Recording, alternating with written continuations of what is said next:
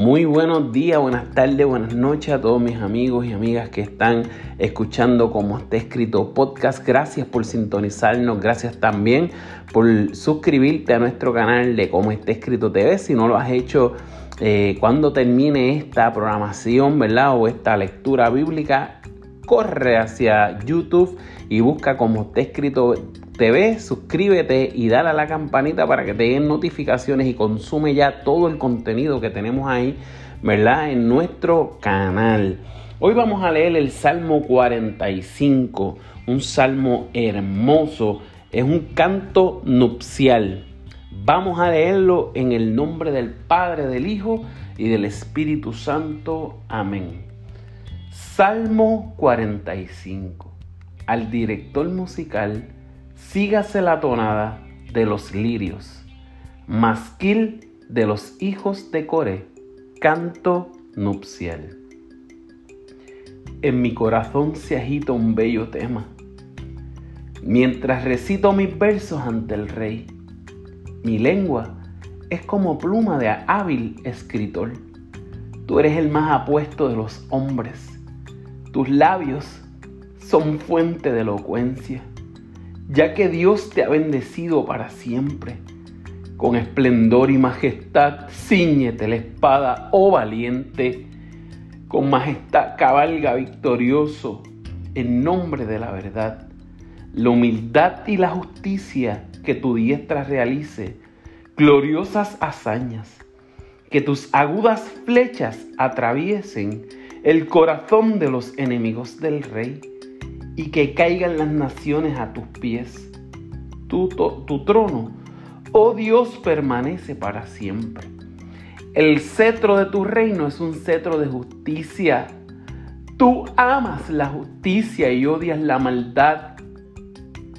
Por eso, por eso Dios te escogió a ti y no a tus compañeros. Tu Dios te ungió con perfume de alegría, aroma de mirra aloe y canela exhalan todas tus vestiduras, desde los palacios adornados con marfil. Te alegra la música de cuerdas. Entre tus damas de honor se cuentan princesas. A tu derecha se halla la novia real, luciendo el oro más fino.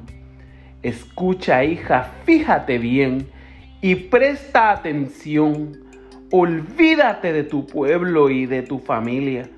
El rey está cautivado por tu hermosura. Él es tu Señor. Inclínate ante Él. La gente de Tiro vendrá con presentes. Los ricos del pueblo buscarán tu favor. La princesa es todo esplendor luciendo en su alcoba brocados de oro. Vestida de finos bordados, es conducida ante el rey, seguida por sus damas de compañía. Con alegría y regocijo son conducidas al interior del palacio real. Tus hijos ocuparán el trono de tus ancestros.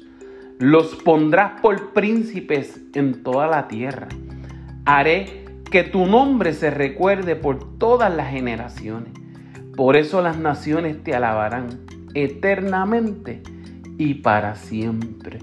Aleluya, qué lindo este salmo. Mira este versículo 7 lo que dice. Tú amas la justicia y odias la maldad.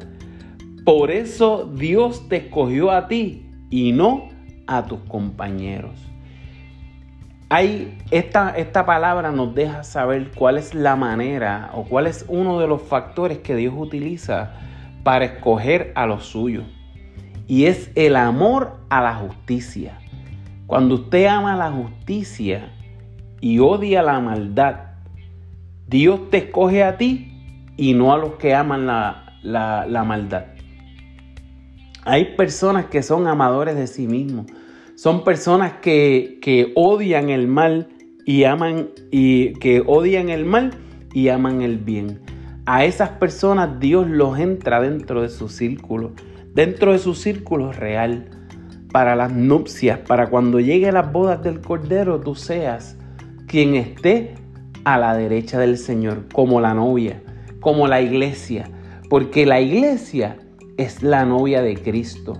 Cuando sean las bodas del Cordero, la iglesia va a casarse con Cristo para habitar en los palacios que Dios preparó. ¿Verdad? Que Jesucristo fue a preparar morada, dijo en su palabra, en los palacios de Dios en la Nueva Jerusalén, donde nosotros la iglesia seremos para el Cordero, ¿ve? Para Jesucristo.